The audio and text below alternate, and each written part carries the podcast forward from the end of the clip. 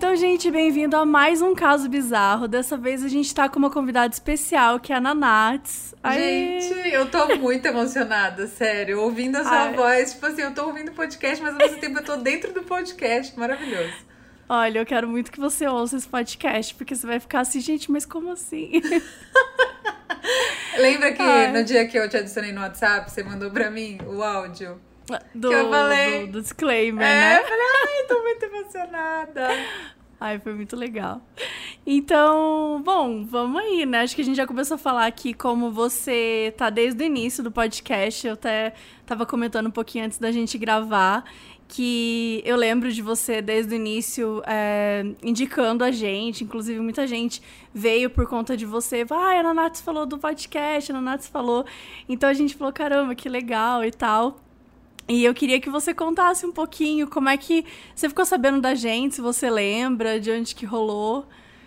Então, na verdade, assim, eu me interesso pelo assunto true crime, assim, sem mesmo antes de eu saber exatamente o que, que eu gostava, qual era o nome dessa, desse negócio todo.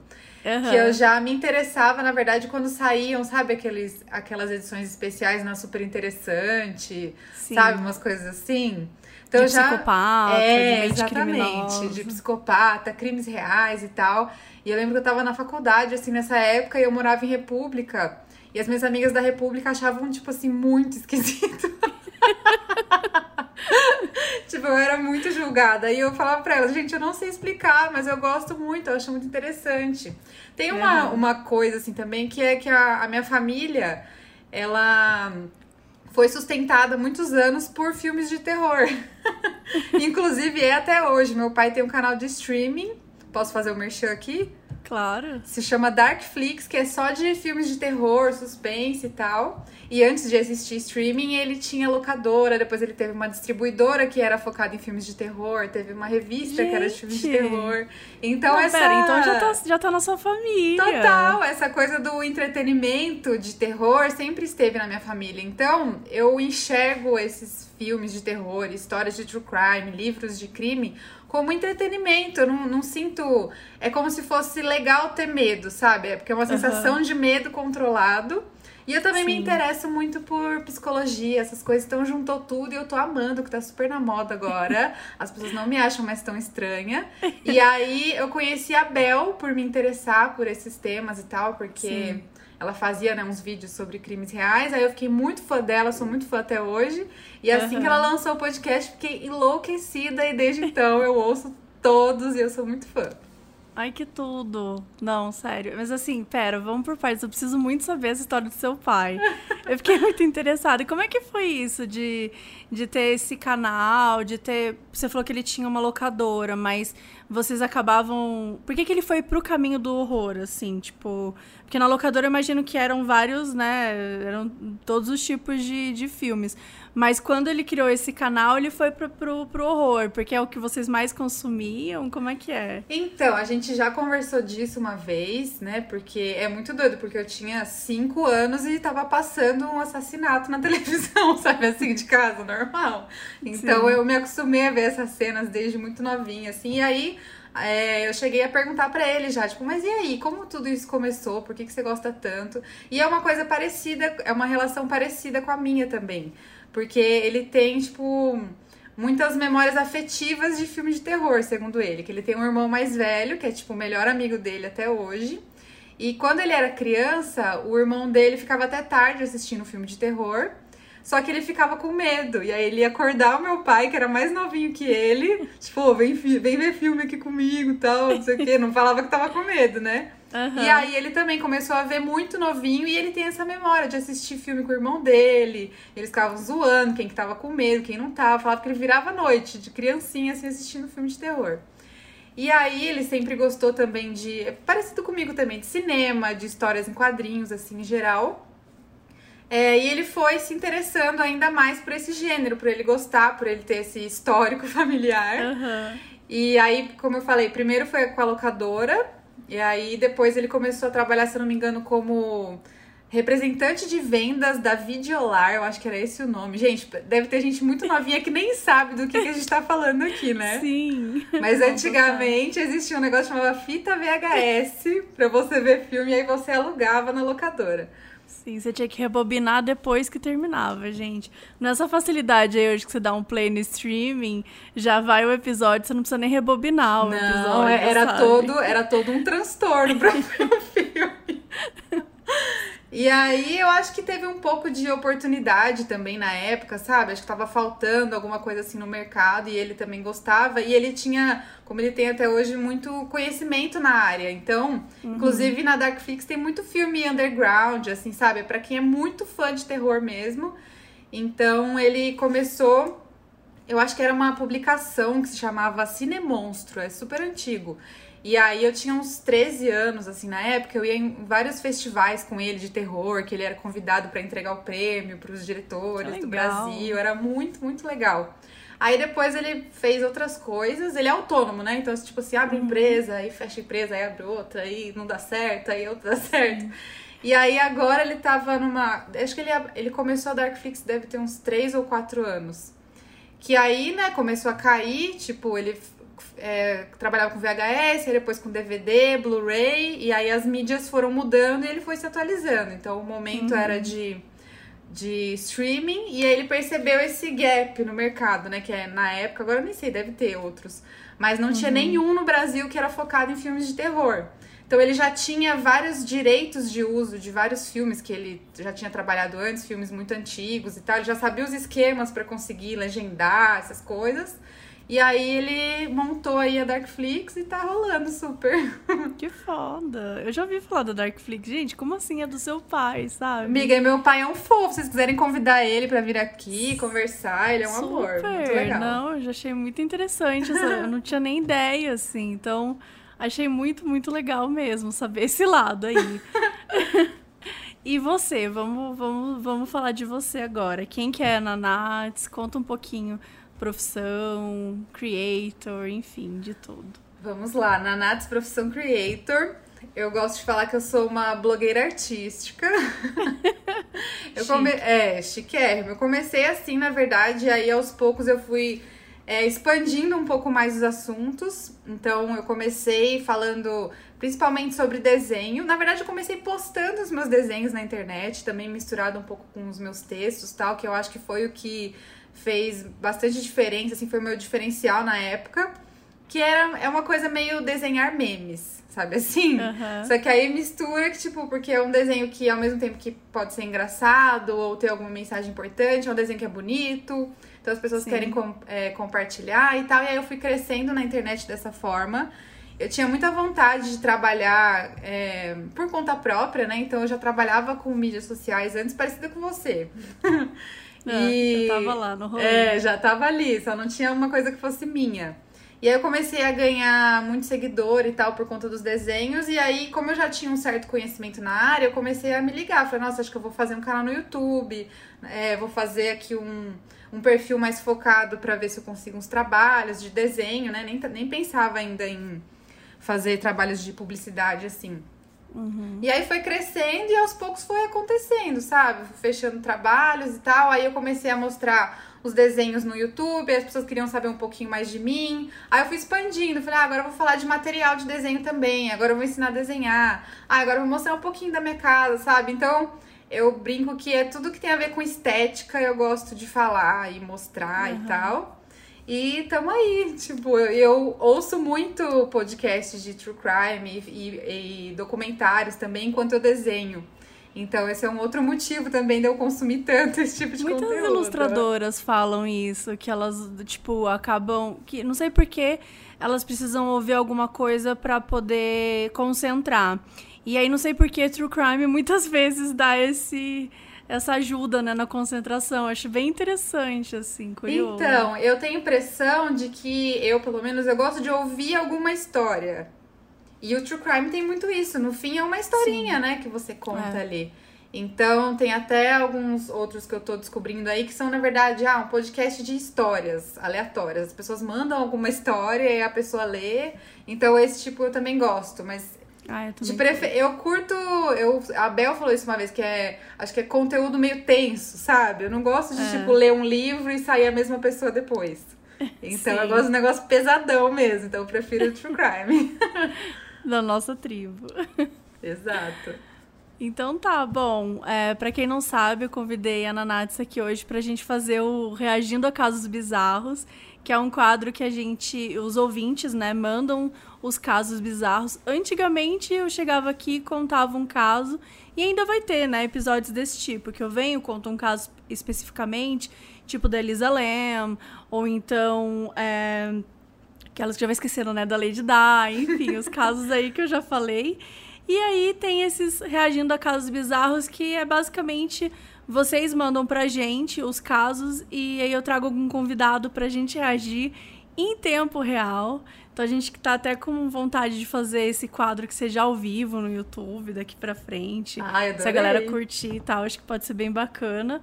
Mas, por enquanto, acho que tem já essa troca e já é também um quadro que a gente sempre coloca com vídeo. Então, se você estiver ouvindo aqui no podcast, sabe que também tem a opção no YouTube, caso você queira ver a nossa carinha reagindo. nossa carinha linda reagindo. E é isso. Bora começar, então? Bora, bora, bora lá. Bora, eu vou começar então com um caso aqui que se chama A Pequena Sereia. Obviamente eu que dei esse título, né? Tem uns que a galera tá mandando agora com título, eu tô achando maravilhoso. Porque às vezes eles não fazem o títulozinho, eu gosto de colocar um título porque eu acho que dá um, o tchan pra história, né? Muda tudo, já fica ansioso pra ouvir, Já né? fica. Mas agora o pessoal tá super espertinho. Bom. oi, Mabê. Oi, Carol, se estiver reagindo também. Meu nome é Tayla Cidrone, sou de Manaus, Amazonas. Já mandei outro caso bizarro aqui, mas não sei se viram. Então, essa é outra situação que aconteceu comigo, curiosa para ver qual título vão escolher. A Pequena Sereia. Esse caso aconteceu quando eu tinha uns 6 ou 7 anos.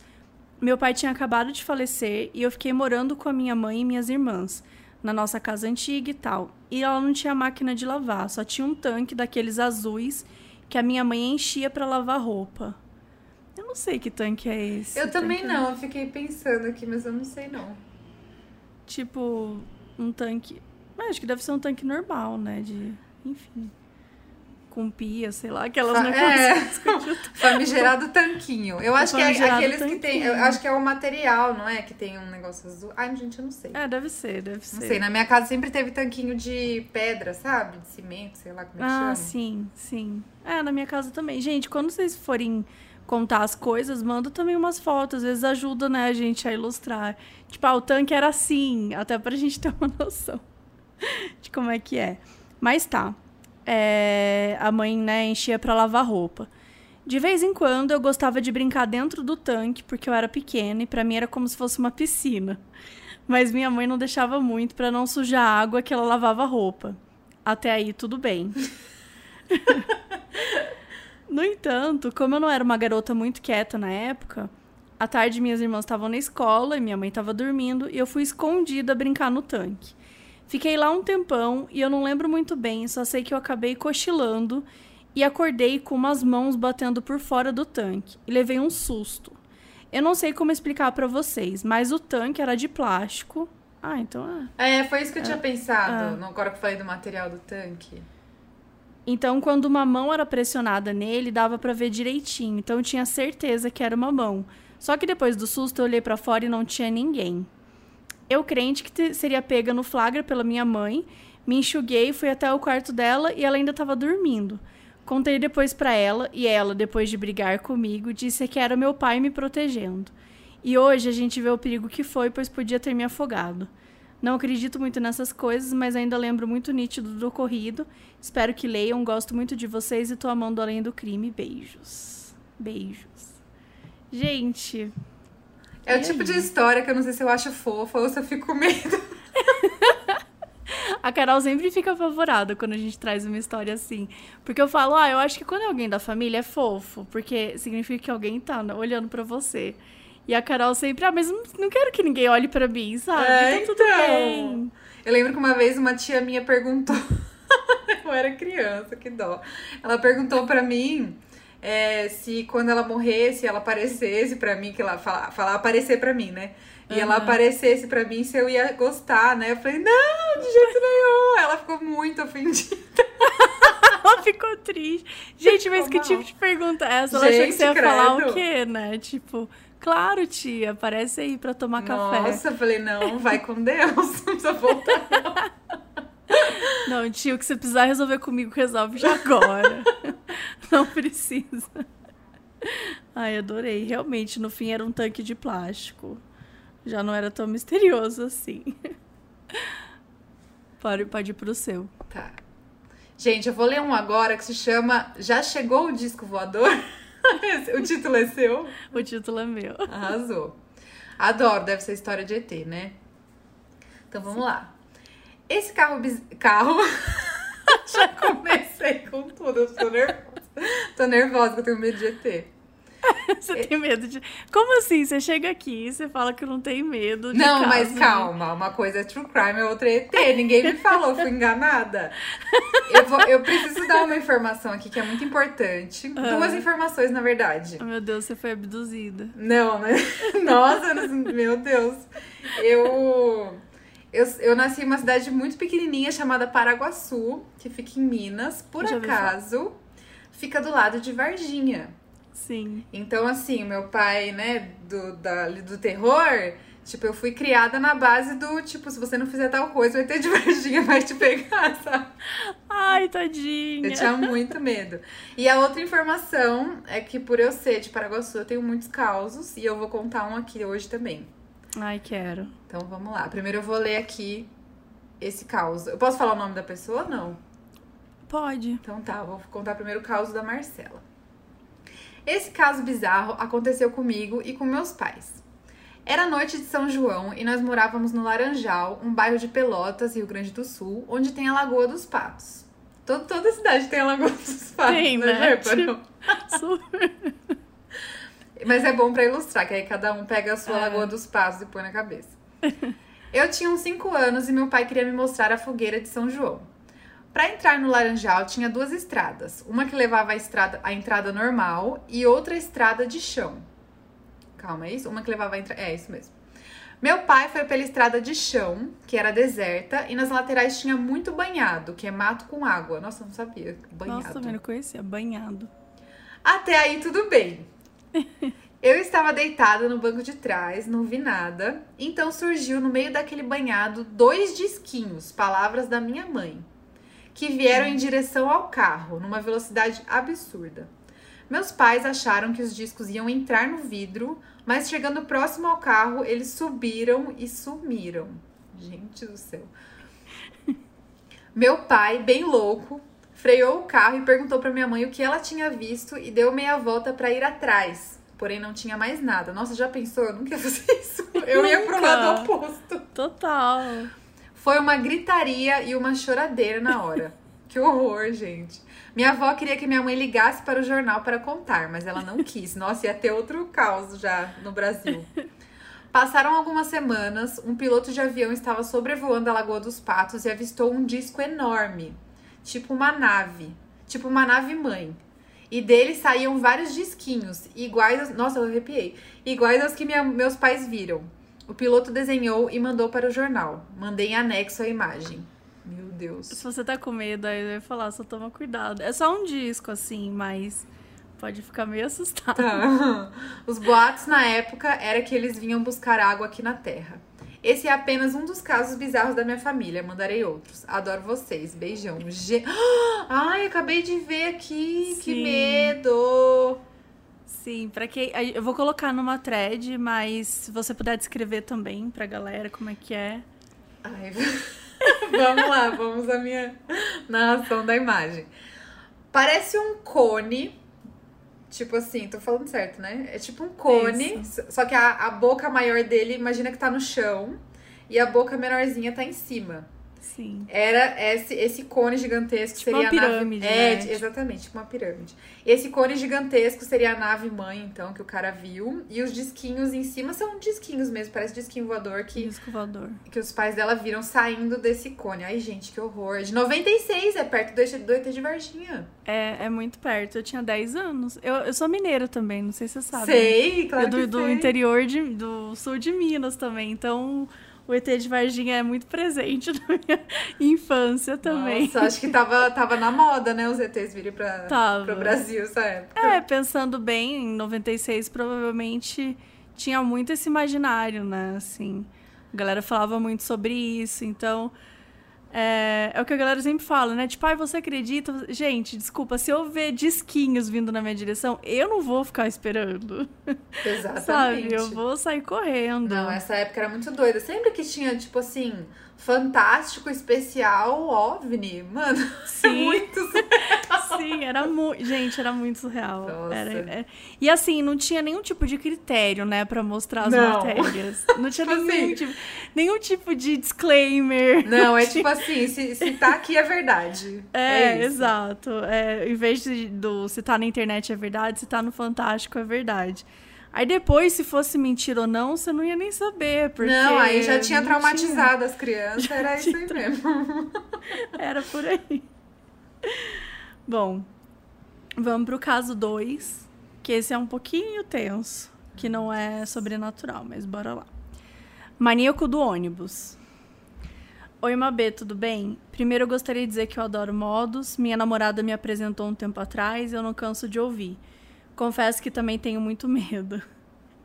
Em segundo lugar, eu gostaria de pedir para que você não contasse meu nome. Então a gente vai chamar ele de Alberto. Tá bom. Vamos lá. É, apenas para contextualizar, desde a primeira série, eu e a minha irmã sempre fomos sozinhos para a escola. Minha mãe trabalhava muito e meu pai tinha sofrido um acidente, perdeu a perna e por conta disso não conseguia nos levar para a escola, que ficava a uns 40, a uns 40 minutos de ônibus de onde eu moro, que é Sorocaba, interior de São Paulo. Passado alguns anos, eu me acostumei a isso e passei a ir sozinho, já que a minha irmã mudou de período. Essa época da minha vida eu sofri muito com bullying, então eu sempre fiquei meio sozinho. Em um determinado dia, estava voltando para casa, era mais ou menos umas 7 horas da noite, e um homem, mais ou menos com 25 anos de idade, 1,80m e branco, lembro perfeitamente o rosto dele, puxou o papo comigo e começamos a conversar. Ele mostrou uma história que ele estava escrevendo, etc. Ele era muito simpático e eu era uma criança e fiz a burrada de passar o meu número para ele. Todos, todos os dias esse cara vinha falar comigo. No primeiro dia, ele conversou comigo. No segundo dia, ele desceu a rua comigo.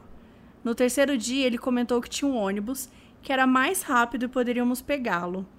Esse outro ônibus parava em um bairro diferente para o meu, mas para chegar até minha casa, eu teria que atravessar um matagal.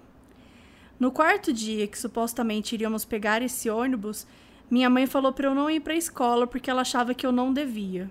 Achei estranho, mas concordei. No horário em que eu voltava da escola, esse homem começou a me ligar várias vezes, me mandou inúmeras mensagens perguntando onde eu estava, foi bem estranho. Depois desse dia, eu escolhi o número dele e o vi apenas algumas outras vezes. Não sei se ele iria fazer algo ou se era apenas um cara estranho, mas me assusto quando lembro dessa história. Nunca contei essa história pra ninguém, espero que não tenha ficado confuso. É, adoro o podcast, parabéns pelo trabalho. Gente, que É o tipo de horror. história que eu fico falando que é pior do que ver espírito. É você ver uma pessoa de verdade. Porque, primeiro que é assustador, né? A gente não dá pra saber o que, que ia acontecer de fato. É, mas, cara, sempre me apavora assim, a ideia de um adulto estranho conversando com uma criança. Assim, não, não tem final feliz pra isso, né? A gente sempre pensa assim. E a gente frisa muito também nos nossos episódios pra gente tomar esse cuidado, né? Quando é criança, olhar muito bem. Porque hoje em dia você tá com tecnologia, né? Ele falou que ele tava com celular, então ele já tinha celular. Porque quando eu era criança não tinha, não existia celular. Então, acho que a gente também era menos propenso a, a ter algumas. É, a esse tipo de coisa, assim, né? A gente não, não teria esse acesso à internet tão fácil. Mas pensando no mundo hoje, é muito difícil você deixar uma criança longe da internet, né? Tipo, você precisa controlar muito, você precisa entender muito. Então, cara, eu acho que, sei lá, sua mãe sentiu alguma coisa, Nossa, né? Nossa, que tipo, medo! Que... Horrível. Não, e alguma coisa ia acontecer, porque não é normal, né? Um cara, tipo, aleatório puxar Sim. assunto, sabe? Andar com e você ficar na perseguindo, rua. Nossa, né? que horror. Meu Deus do céu. Eu acho que eu também, eu sempre ia lembrar dessa história, né? Se, se eu fosse ele, sempre ia lembrar dessa história e ia dar um negócio ruim, assim. Nossa, poderia ter Ah. dado muito ruim. Poderia ter dado muito. E ele Bom, não contou pra mãe dele na época? Acho que não, né? Parece Pelo que que, não. eu entendi, não. Parece que não. Isso é muito foda, né? Porque a gente tem essa mania quando criança de achar que as coisas são nossa culpa, né? De ter medo de falar pros pais. A gente não consegue. Ou, ou de. Ou, ah, tipo, ah, não deve ser. Ou às vezes não tem a malícia, né? No caso, ele até. Acho que ele teve. Ele realmente parecia não ter a malícia ali. Mas aí quando o, o cara ficou ligando tal, talvez deva ter assustado. E aí ele é, excluiu. Mas até então ele parecia não, não ter malícia, né? Então é muito louco isso, porque ah, muitas vezes esses adultos, né, essas pessoas se aproveitam disso pra nessa vulnerabilidade, ou de você ser muito inocente, ou de você ter medo de falar com os pais, né? Nossa, eu falava tudo pra minha mãe, gente. Nossa, eu também. Eu tive essa. Apesar de eu ter crescido na cidade pequena, que eu falo que eu tenho vários traumas dos causos. Mas tinha uns causos também que era, tipo assim, ah, era um, um homem estranho, o homem do saco, né? Sim. Ah, eu que, que você tá andando na rua, ele pega você. Então, eu, desde pequenininha, eu ficava em choque. Eu via, eu também ia pra escolinha a pé, assim, porque era pequenininho lá a cidade. Ainda é pequena, não aumentou. E aí, vinha algum adulto, só tava eu, já ficava, meu Deus, ficava em choque. Meu irmão também, quando ele era criancinha, eu era um pouquinho mais velho, eu falava pra ele, olha, não fala com ninguém, tipo assim, não passa informação nenhuma, sai correndo, seja esquisito, mas não seja, entendeu? Não, espero que não aconteça nada. É. Ah, é foda. Foda. Ó, o meu caos aqui, o título já é tenso também, hein? Como é que é? Minha casa está tentando nos matar. Esse título é ela que mandou. Meu Deus. Não, e eu, né, gente? Eu tenho que falar em todas as redes sociais agora que eu acabei de me mudar. Então, eu não ia perder a oportunidade. E eu acabei de me mudar, né? E aí na sala tem um armário que é onde fica o. a- sei lá como é que chama isso. É o, a, a saída do Dispensa? ar-condicionado. Ah, tá. Não, a saída do ar. É um armário que não serve pra nada. Não serve pra nada. Ele só Uhum. guarda esse negócio. E aí atrás ele é aberto. Tipo, tem grade, né? Para os gatos não caírem lá embaixo. Mas ele é aberto. Então, quando venta, a porta começa a abrir. E eu Meu não Deus. sabia disso. Eu tava lá hoje tirando foto e tal. De repente fez plá.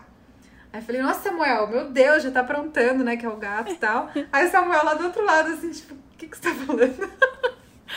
Aí eu fiquei em choque. Aí o Lucas falou, né? Meu namorado, não, é o ar lá fora. Falei, meu Deus, primeiro dia na casa eu descobri que é amaldiçoado. Não dá. Não, dá. Isso que você falou é muito louco, porque às vezes as pessoas. Você sempre vê em filme, né? E aí as pessoas. Não, não sei o que, tá acontecendo alguma coisa muito estranha. Aí no dia seguinte acontece uma coisa muito estranha você fala, gente, como que essas pessoas não vão embora? Mas, gente, não dá pra você pegar as coisas e ir embora. Você assinou o contrato, sabe? tipo. Acabei Então, de tem pagar coisa- o aluguel. Tem coisa de filme que, assim, desculpa, mas a gente tem que ir sim. Entendeu? Tem umas coisas que acontecem em filme que eu falei assim: olha, não tem contrato. ou então tem que criar uma cláusula no contrato. Tipo assim, em caso de assombração, a gente pode quebrar, mas. é, Mas é foda, meu, pensar nisso, né? Imagina se você passa por uma coisa bizarra, tipo, cara, faz dois dias que você tá aí, você vai fazer o quê? Nossa senhora. Imagina, você liga na imobili- na imobiliária, então. Queria cancelar o contrato porque a porta tá abrindo sozinha. Enfim. Vamos aqui pra Minha Casa Está Tentando Nos Matar, que eu espero que não seja o caso aqui de casa também. Olá, Mabê Nanata. Essa aqui já sabia que eu ia estar colante aqui.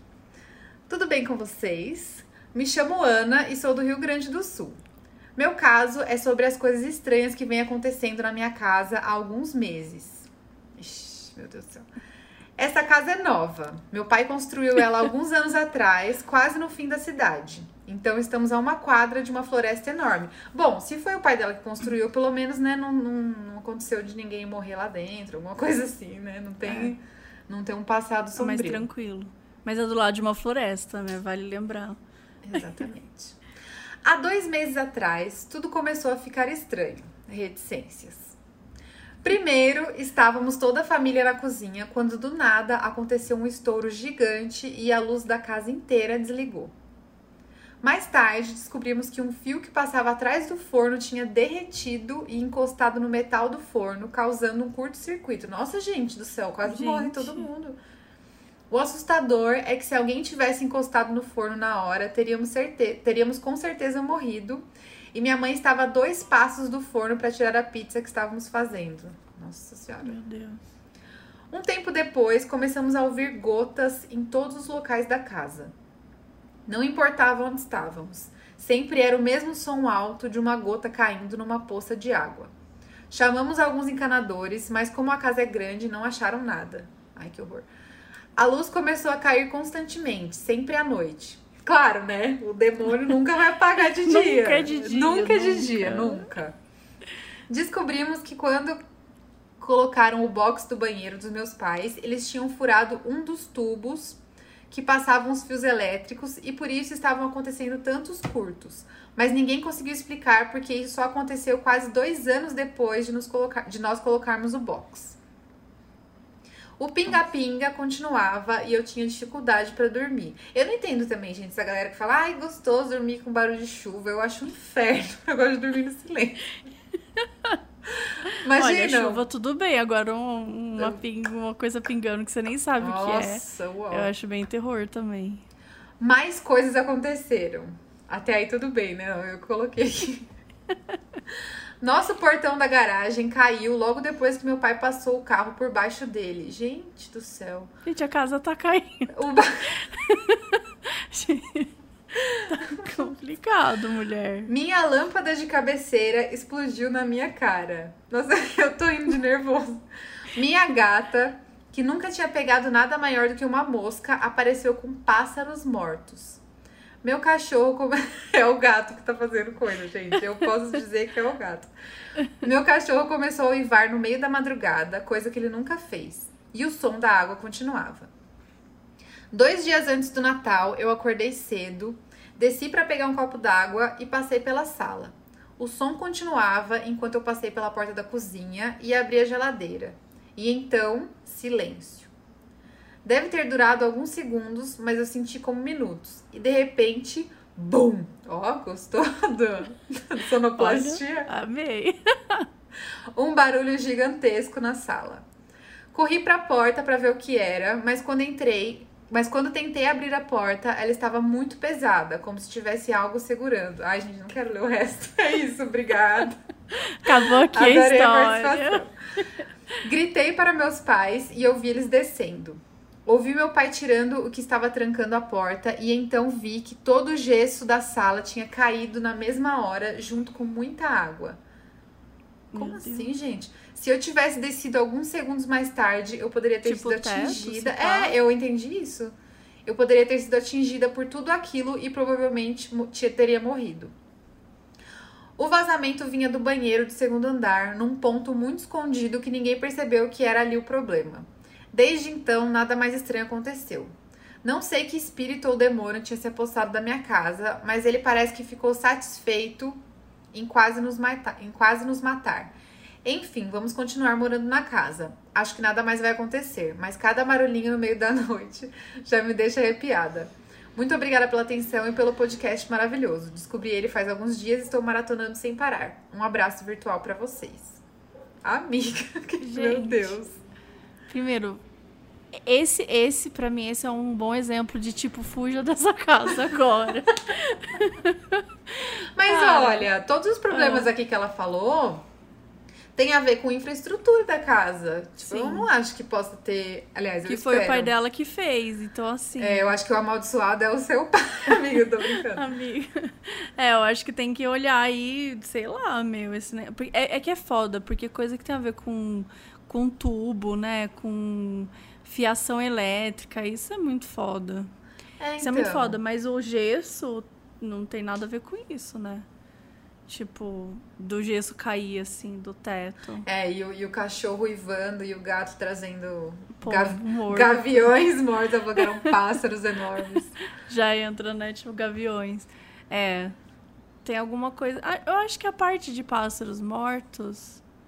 Muito provavelmente o pássaro já estava morto, o gatinho trouxe. Porque o gato tem essa coisa de trazer presente, É, né? né? Ele tava vendo todo mundo da casa estressado. Falou: ah, não, vou trazer um, um pássaro Um morto presentinho. pra vocês ficarem felizes.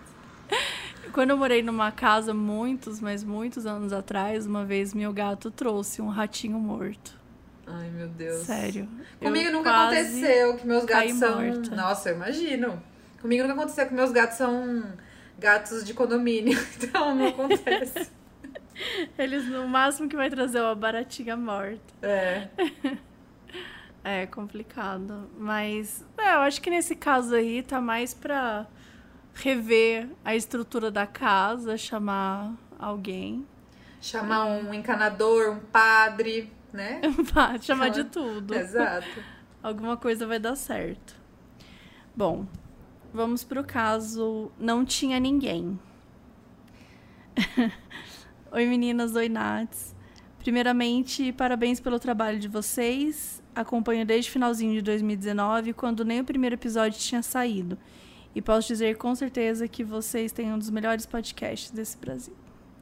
Ah, obrigada, que fofinho. Acho que eu não tenho nome. Tá.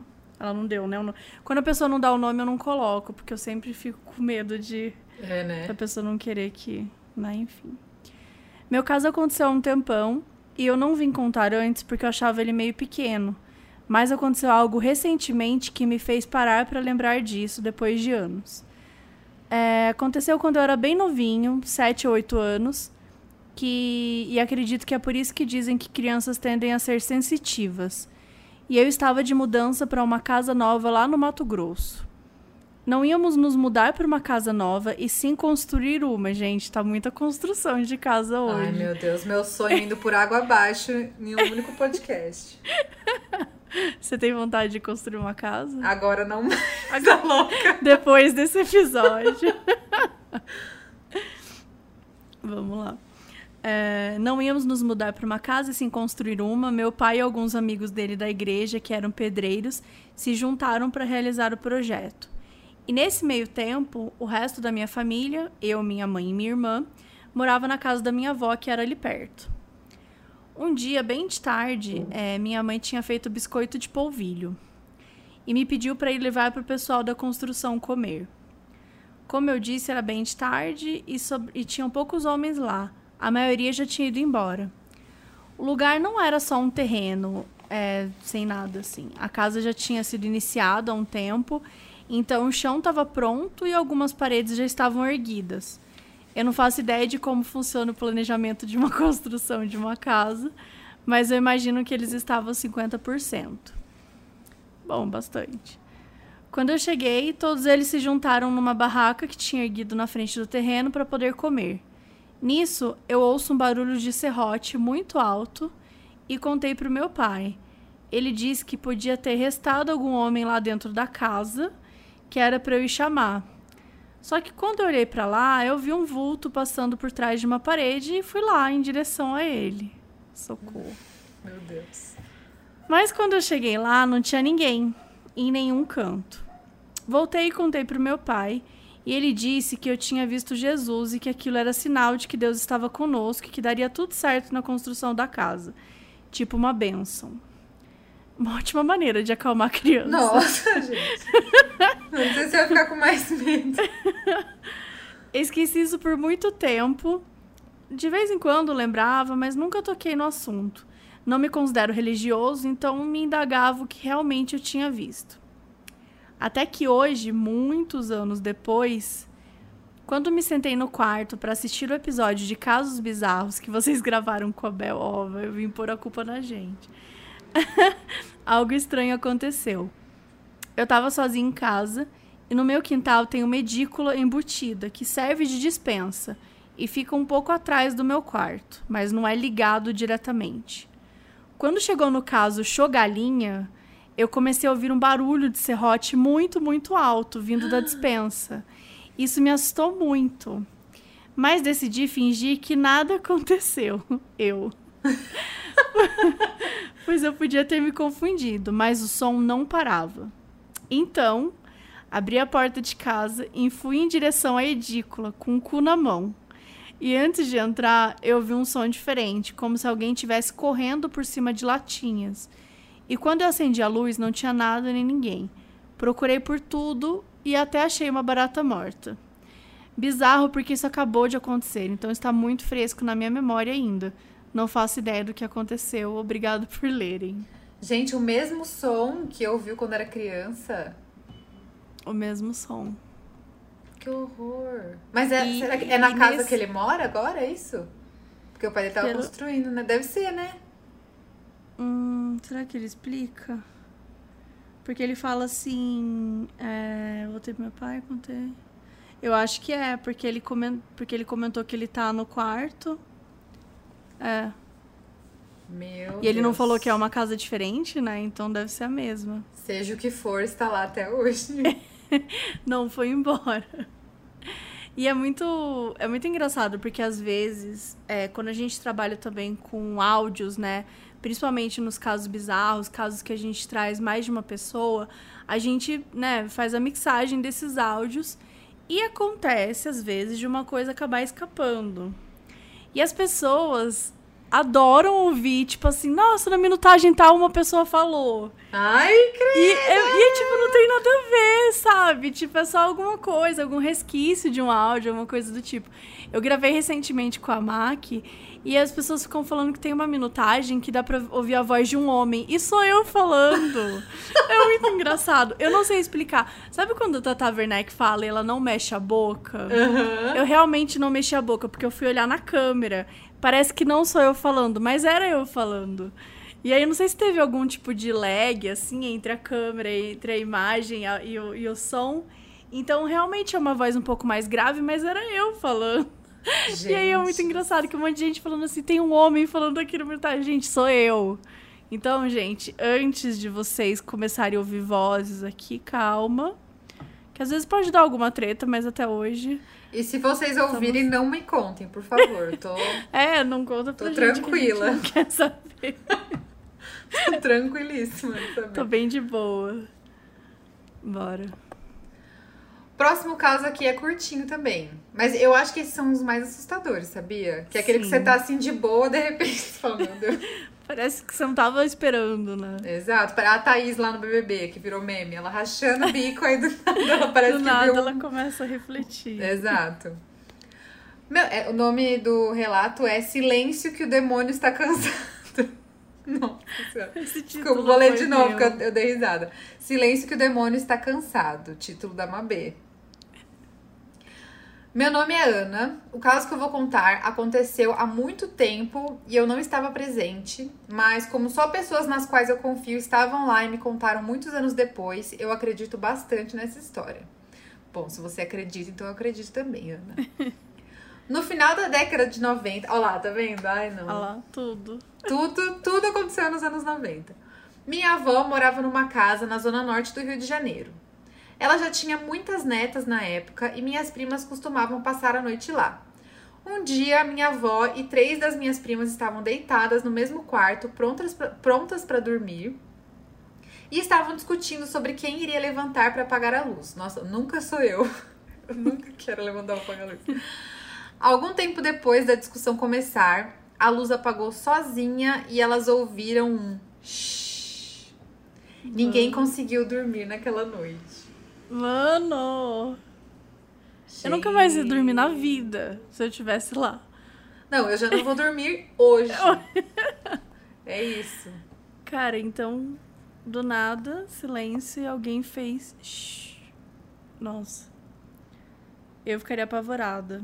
Eu ficaria apavorada. Eu acho que essa seria uma situação que eu iria embora da casa na mesma hora. Falar, bom, então é isso, é isso, né? Vou fazer silêncio, mas vou embora. Mas seria sozinha? Não, eu ia catar todas as primas e obrigar todo mundo a ir. Porque isso que é foda, né? Quando você tá com medo, você nunca quer enfrentar aquilo sozinha, assim. Você quer, tipo, levar outra pessoa junto com você. Não, eu não vou lá, então vem comigo e a gente vai embora. Que eu, eu lembro muito assim. Cara, eu era muito medrosa, mas muito medrosa. Ah, eu sou medrosa ainda. As pessoas falam que eu ouço os casos, que eu dou risada e tal. É que, meu, eu dou risada porque não aconteceu comigo, entendeu? Se tivesse acontecido comigo, eu não tava dando risada. Mas, assim, coisas que não aconteceram comigo, que eu não tô envolvida, sei lá, não tá. Eu, tipo, eu, eu consigo ler e ficar super tranquila. Claro, tem umas histórias que me arrepiam mais, umas histórias que mexem mais comigo, mas de forma geral, não foi comigo, tô ok. Mas a gente tem medo, imagina, eu fico apavorado vendo essas coisas assim. Eu, eu, só não tenho, eu só não tenho esse medo, tipo, necessariamente à noite. Tipo, eu posso ler de dia ou à tarde e ainda assim ter medo, sabe? Então. Não é tem muito... hora pra ficar com medo. Não tem hora, assim. Qualquer horário pra mim eu fico com Ai, medo. não, eu, eu adoro filme de terror, adoro true crime, essas coisas, mas eu evito a noite. Eu acho que a noite tem uma coisa mais sombria, assim. Sim. Não tanto pelo escuro, mas acho que pelo silêncio. É. Sabe? Aí é no é aquela sensação que de você... ser observado, É, né? e é no silêncio que você fica ouvindo coisinhas assim Sim. e tal. Nossa senhora, credo. E eu tô. Eu mudei faz pouco tempo pra esse apartamento, né? Eu mudei faz um mês e meio, mais ou menos. Então, é, você ainda não acostumou com. Você vai ter isso agora, né? Você não acostumou com todos os barulhos da, em volta daí, do próprio apartamento, do prédio em si. Então, isso é uma coisa muito louca, porque na prime nas primeiras semanas, eu lembro que eu ficava ouvindo um barulho muito bizarro. Eu falava assim, meu Deus, que merda é essa? Não sei o quê. E aí, que era uma obra que tava rolando, e aí eles começavam muito de manhã. Então, é umas coisas que você vai acostumando, assim. Mas até acostumar dá um, dá um pavor mesmo, né? De não saber de onde que vem. Ai, credo. Ó, um gato aqui aparecendo. Eu amo, os gatos sempre estão invadindo. Qual que é? Quem o que é espaço, olha aí. Esse é Samuel, a Olivia mais educada. Ela tá ali embaixo, quietinha, ouvindo. Ela que é a, a julgante, né? É, ah, os dois são, na verdade. Os dois? São. O Samuel mais julga mesmo. Ele não ajuda tanto, não. Vou falar na cara dele. Lindo. Olha, a minha história completa um pouco a sua, porque se chama Festa no Quarto. O demônio não ia gostar. Demônio, demônio ia ficar putíssimo. Oi meninas, tudo bem com vocês? Meu nome é Lívia, sou do Rio de Janeiro. Olha. Será Pera. que é a mesma casa? Ah. O nome da menina era Lívia, não, né? Não, ela, ela só era do Rio de Janeiro, chamava Ah, Ana. tá. Eu já tô assim, gente, socorro. meu nome é Lívia, sou do Rio de Janeiro e o meu caso bizarro se passa aqui, na casa em que eu ainda moro. Relatos de Mas o casas tenso mesmo ocorreu nos últimos anos da década de hoje. 90. 90. Para contextualizar, os meus pais compraram nosso apartamento em 97, quando eu tinha um ano e o meu irmão tinha quatro. Não lembro muito dessa época, obviamente, mas lembro que eu era muito medrosa quando era pequena, entre 3 e 5 anos.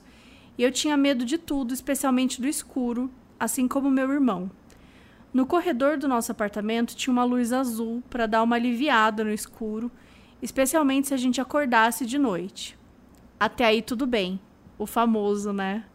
Acontece que eu ouvia barulhos durante a noite, parecia a cadeira da mesa sendo arrastada ou batidas, ou alguns esbarrões imóveis.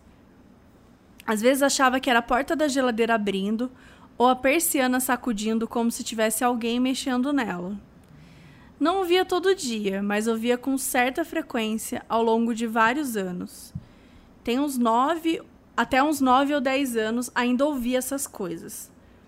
Lembro também que no meu quarto, quando eu não estava de olhos fechados durante a noite, eu conseguia ver ele sendo engolido em mais escuridão.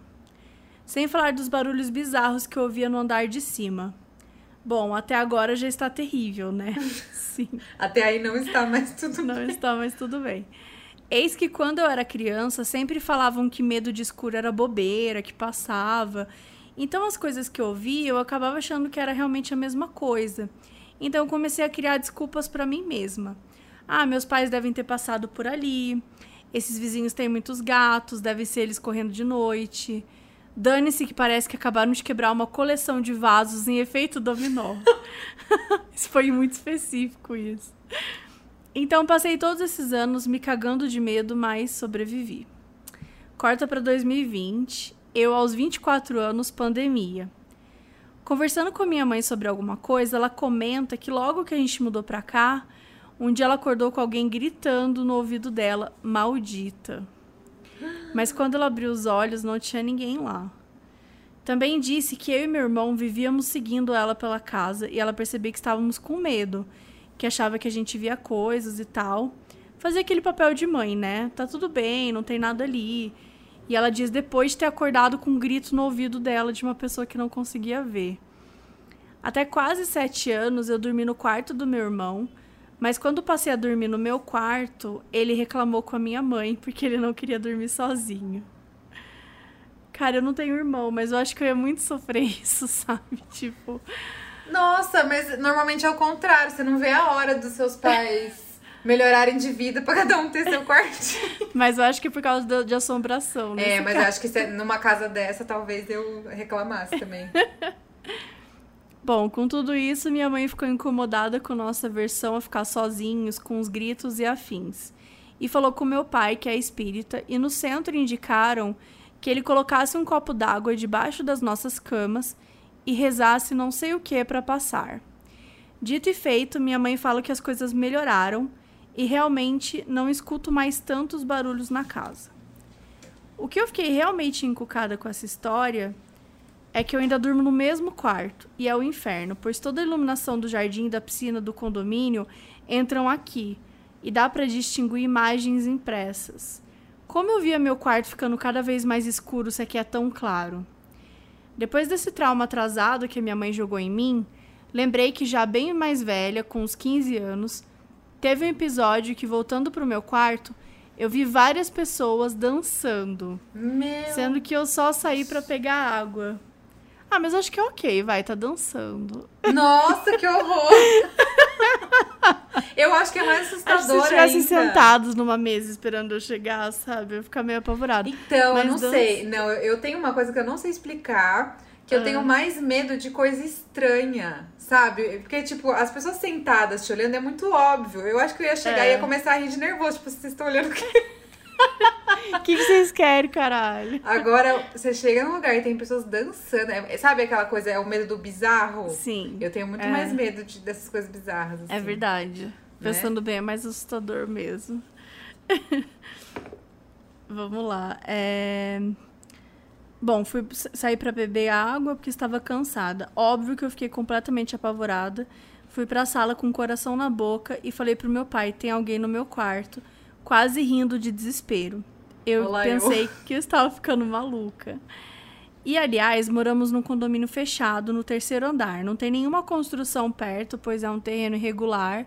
Então era impossível ter alguém ali. Meu pai foi e realmente não tinha nada, mas eu, eu também não conseguia mais ver. Assim, até 2020 eu achava que tudo isso era meio que bobeira minha, um vi, mas não vi. Mente pregando peça, sabe? Mas quando eu soube que a minha mãe ouviu alguém, me fez dar 100% de credibilidade para tudo que eu já experienciei. Para fechar com chave de ouro, lá em 2010, meu pai disse que avisaram no centro que eu e ele tínhamos uma mediunidade acima da média. E minha mãe descobriu que uma pessoa que morou aqui uns 10 anos antes da gente mudar saiu ao contragosto porque não, re não renovaram o aluguel e que ele ficou muito mal para ficou muito mal com isso Deu a entender que rolou uma depressão e pouco depois de mudarmos, o cara morreu. Hum. Minha mãe acha que era ele que gritou no ouvido dela. Bom, gente, é isso. Vivo num apartamento assombrado desde que eu me lembro por gente. Aquele mantra que a Carol comentou no especial do Halloween me define demais. Se tem alguém aí, desculpa, não posso te ajudar. Essa é minha casa, vai embora, por favor. E no fundo, tô pedindo para minha avó e meus avós já falecidos que eles cuidem de mim. Desculpa se ficou enorme, mas achei digno entrar no quadro de vocês. Amo o trabalho de vocês. Continue incríveis. Beijinhos. Gente. Não, assim, na primeira coisa que acontecesse, ela até que tá aguentando bastante. Não, e sabe o que é muito louco? Quando as pessoas mandam esses casos e elas falam, tipo, ah, aconteceu uma coisa muito bizarra. Na casa que eu moro até hoje. é muito bom. É muito. Porque, tipo. O que, que você pode falar pra pessoa? Aconteceu a coisa mais assustadora do mundo.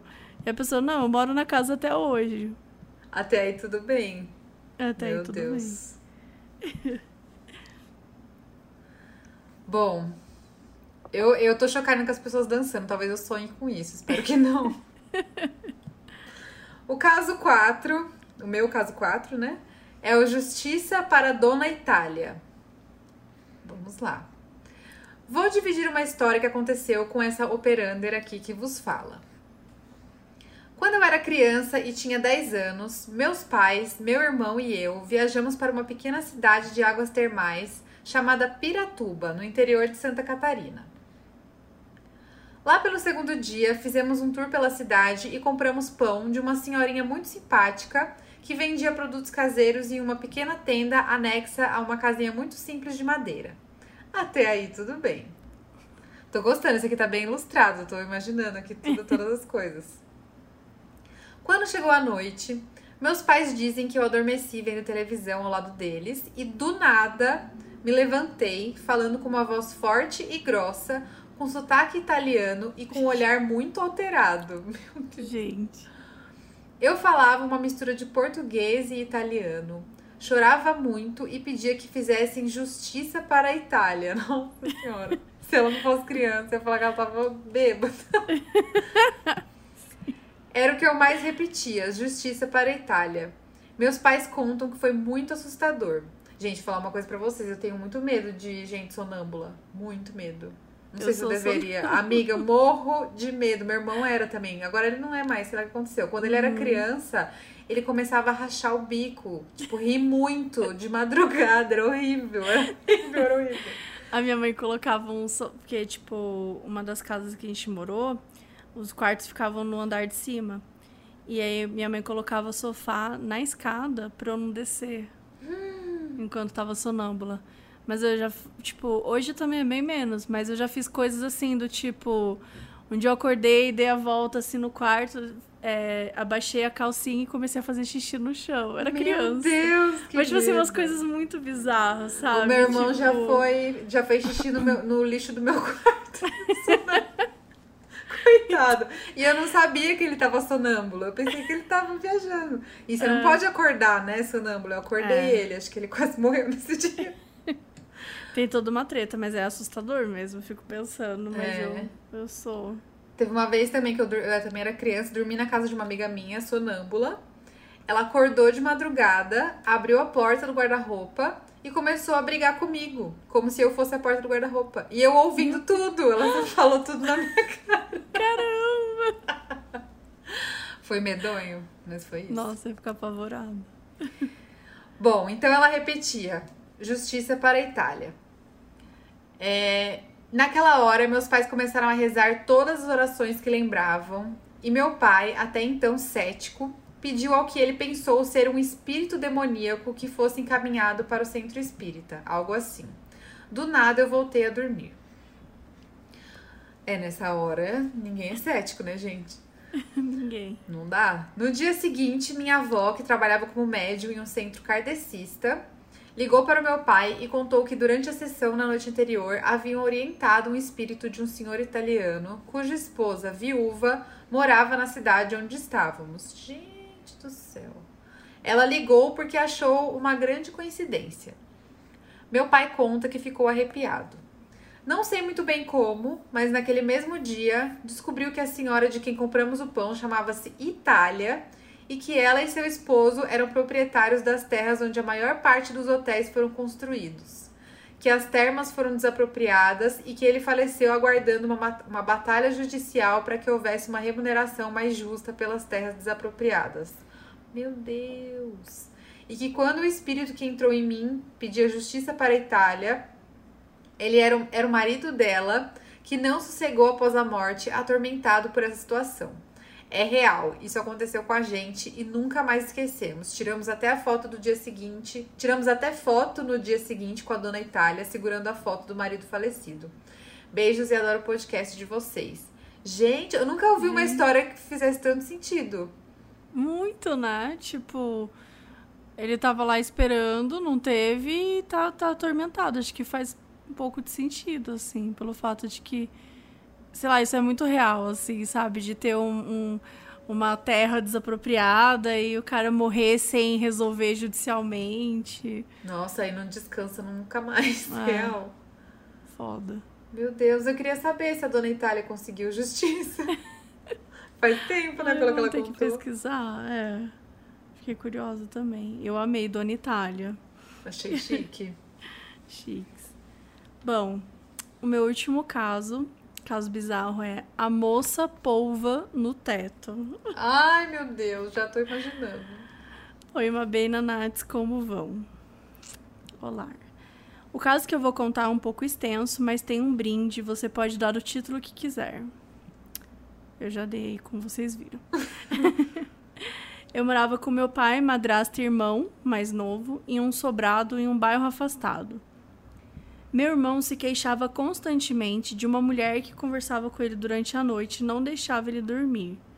E na época vivia indo para o meu quarto no meio da noite, pois estava com medo.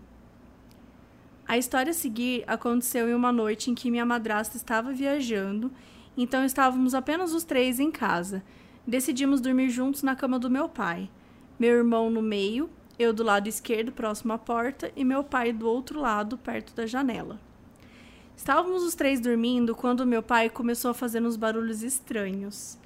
Eu acendi a luz do abajur e me deparei com uma cena muito assustadora.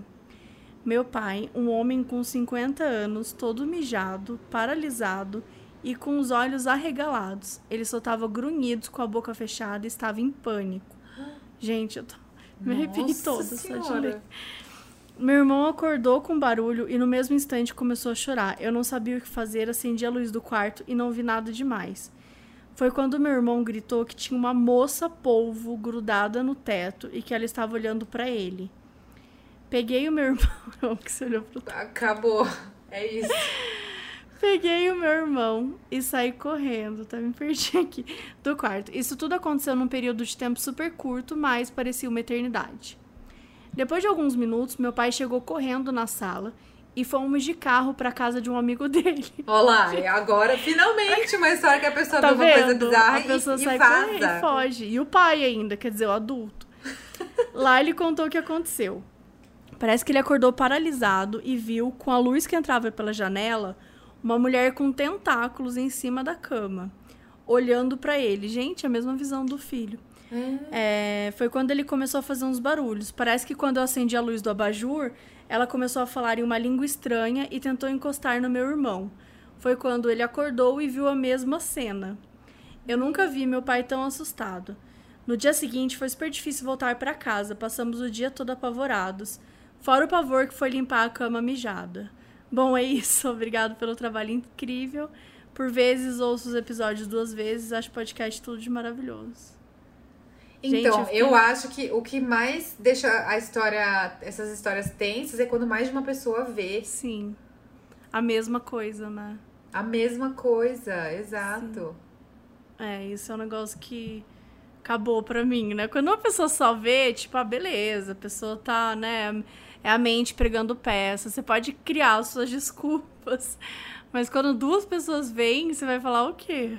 Nossa. E eu tenho, eu tenho um certo medinho, assim. Sabe quando você entra num lugar que você fica meio tenso? Tem gente que olha atrás da porta, gente que tem medo de uhum. olhar no espelho, né? Eu fico com uma brisa de olhar pro teto, porque eu também já vi muito filme. Que aí, tipo, ai, tá tudo bem, aí corta a cena, tem uma coisa no teto, sabe? Sim. Tem um bicho pendurado Sim. no teto. Ai, Babadook. É! Não, é ai, é desesperador. Eu fico desesperada com o teto também. Mas acho que o meu rolê o meu rolê, assim, é. Eu acho que é, tipo assim, ter uma, ter uma cabeça, tipo, eu olhar pra uma, pra uma janela e aparecer uma cabeça. Ai, Sabe? É isso que me dá medo. Tipo, nunca aconteceu. Mas é isso que me dá medo, entendeu? E, tipo, eu moro num apartamento alto. Se aparecer uma cabeça, eu vou cair morta no chão. Porque não tem. Vai ser o quê? Um homem voando, né?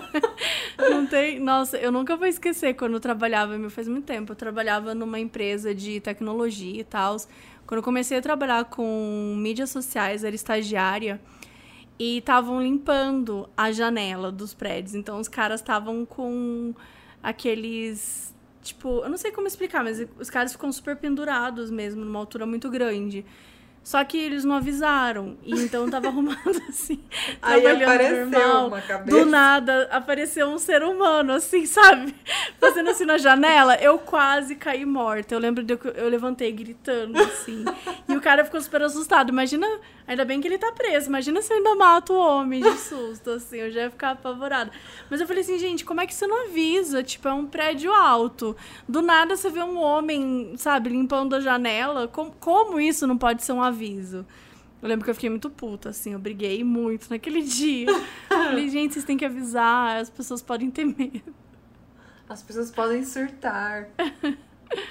Ai, bem por aí, mas é, é foda. O seu medo é teto, então.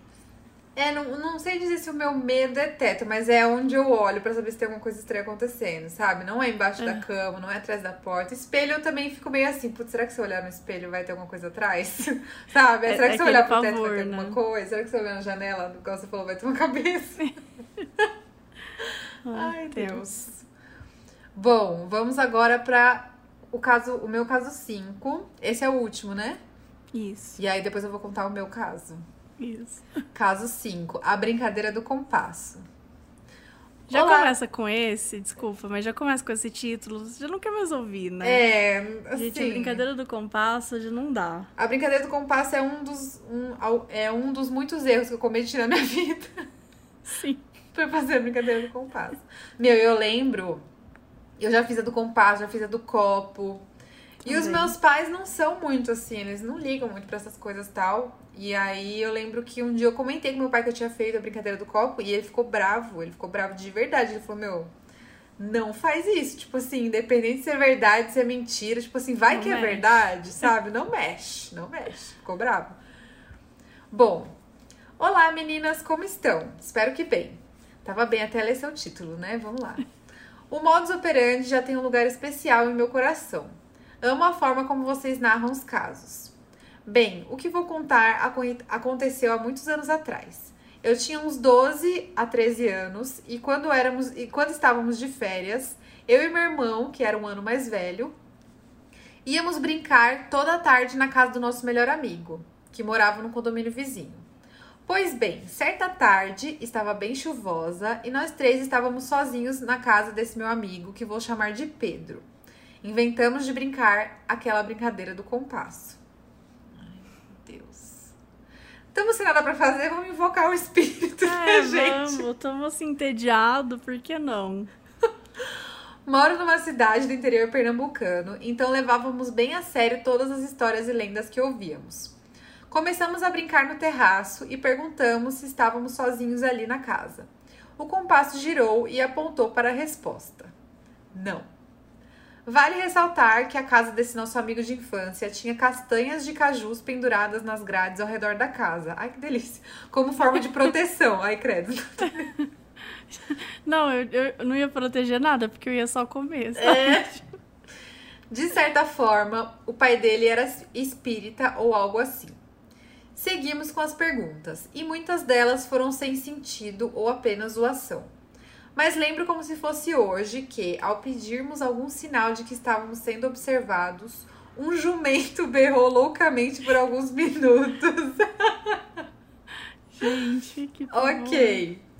Ficamos assustados e, para não dar muita atenção ao que aconteceu por longos minutos, lembrando que estávamos sozinhos em casa, perguntamos se alguém iria morrer. Gente, não! Gente, vocês já, vocês já escolheram o caminho errado. Que susto! Você ouviu Que isso? Ouvi. Foi a Siri do meu celular. Gente, eu quase caí morta. Agora sim, gente, tem uma voz estranha. Agora, realmente, não, não... Gente, que susto. Eu ouvi, eu pensei que era alguém que tava aí na sua casa, sei lá. Não, espero que não tenha ninguém aqui, porque eu tô sozinha. Gente, Ok. sério, eu fiquei tô Foi apenas a Siri. Isso que é foda a tecnologia, né? Ela vai matar a gente Não, gente, certeza. mas é tenso mesmo. A Siri do nada dá, dá umas. A, Alexa também do nada está de boa, ela dá, Nossa. dá um berro. Você viu já aquela, aquele problema que tava dando, acho que ano passado, retrasado? E foi lá na gringa, assim, que algumas Alexas começavam a rir do nada. Gente, Não. se a minha Alexa começa a rir Depois eu vou te mandar o link. Começava a rir. Então, tipo assim, tá do nada assim, você tá né, assistindo alguma coisa, a Alexa começa a rir. Gente, Gente eu juro por Deus, eu pego minhas coisas, eu nunca mais volto pra minha casa. Eu, eu também, eu, eu, passo a escritura da casa pro nome da Alexa e fica por isso. É sua, você ganhou o direito de morar aqui. Eu até pago o aluguel, mas Pelo amor. Bom, aí a menina perguntou se alguém ia morrer, né? Porque, né, tava muito curiosa a respeito. O compasso apontou para a resposta. Sim. E daí a coisa já tinha ficado séria demais. Perguntamos se o Pedro estava conduzindo o compasso, mas ele estava tão assustado quanto eu e meu irmão. A tarde estava caindo e onde estávamos já estava. Já estava oh, meu Deus, tô nervosa. A tarde estava caindo e onde estávamos já ficava escuro. Mas como criança não se contenta com pouco, Gente. perguntamos se conhecíamos quem iria morrer. É, porque senão vai morrer alguém? Vai, tipo, é. toda hora morre alguém. Bom. Mais uma vez, o compasso deu a resposta: sim. Largamos o compasso e corremos do local onde estávamos e fomos para a cozinha. Comemos alguma coisa. Gente, como assim? Comemos alguma coisa, tá de boa? Tipo, eu ia pegar uma faca, sei lá. Comemos alguma coisa e logo depois já estávamos brincando. Ai, criança também, né? É, tipo assim. Esquece. De alguma forma, esquecemos o que tinha acontecido. No entanto, no dia seguinte, ficamos sabendo que a vizinha desse meu amigo, havíamos apenas nos finais, aos finais de semana, havia falecido em um acidente de carro no fim da última tarde, a mesma tarde em que estávamos brincando com o compasso. Pode ter sido uma coincidência ou a memória me pregando alguma peça, pois eu já tenho 26 anos. Mas lembro que isso ficou tão marcado em mim que contava aos meus colegas de escola, mas ninguém acreditava. É bizarro? Demais. Depois desse dia, nunca mais brincamos com qualquer maldito compasso. É essa história que tenho para contar. Abraços, meninas. Adoro o trabalho de vocês. Gente. Gente, sério. É o que a gente fala, né? Pede. Pede. Não façam o teste do polígrafo e não brinquem com compasso. Gente, não brinquem de compasso nunca, em hipótese. Nem brincadeira do copo, sabe? Ai, não acredito. Então não acredita. Pra que testar? Não, e vai perguntar o quê? Tipo, vai, vai perguntar quem que vai morrer. Eu não é... quero saber quem que vai morrer. Pelo amor de Deus. Nossa, meu, eu ia ficar apavorada. Ia ficar apavorada. Mas é uma coisa muito que toda criança já fez, né? Impressionante. Então, eu não, eu não sei dizer quem que introduziu isso na minha vida. Se foi um, algum coleguinha, se foi alguém da minha família. Mas parece que é, é uma coisa que é do é do conhecimento de todos. É a Sim. brincadeira do compasso. Sim. Né, eu lembro bem, assim, de eu brincar com as minhas amigas, a gente tava sozinha na casa delas. Não, às vezes brincava na aula. Tipo, você tô de boa, a gente vai conversar com o demônio. Prova de matemática ou conversar com o demônio? Ai, credo. Ai, nossa, tenso. Bom, vamos então pro seu caso bizarro. Vamos lá. Qual que é o título dele?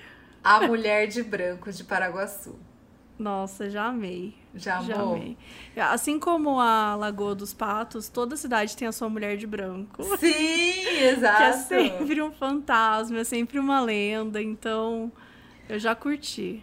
Só que assim, normalmente essas, esses causos de cidade pequena, pelo menos os que eu conheço assim, são umas coisas tipo, ah, daí, ah, aquela mulher que morava na esquina da casa da avó, ah, aquela mulher, que, aquele homem Sim. que não sei o quê. E não é com pessoas próximas, né? Tipo, são causos. Ah, tinha, Sim. há muitos anos atrás, tinha uma Você nunca roça sabe quem que é. não sei o quê. Só que esse caos, gente, é com aconteceu com meu pai e com a minha mãe. Então, já tem uma outra, uma outra coisa. Eu também já existia, mas eu era criança e ninguém é, dividiu comigo porque eu era criança. Eles só, só usavam o, o ET de Varginha para me educar mesmo. Mulher de branco, não.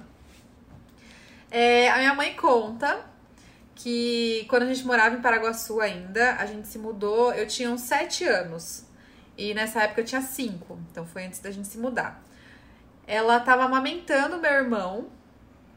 É, e aí, uma amiga dela, que era vizinha nossa, chegou lá em casa, tipo, do nada, super cedo, apavorada falando que ela tinha visto uma mulher de branco na rua. E imagina, é cidade pequena, todo mundo sabe quem que mora nos lugares e tal. Sim.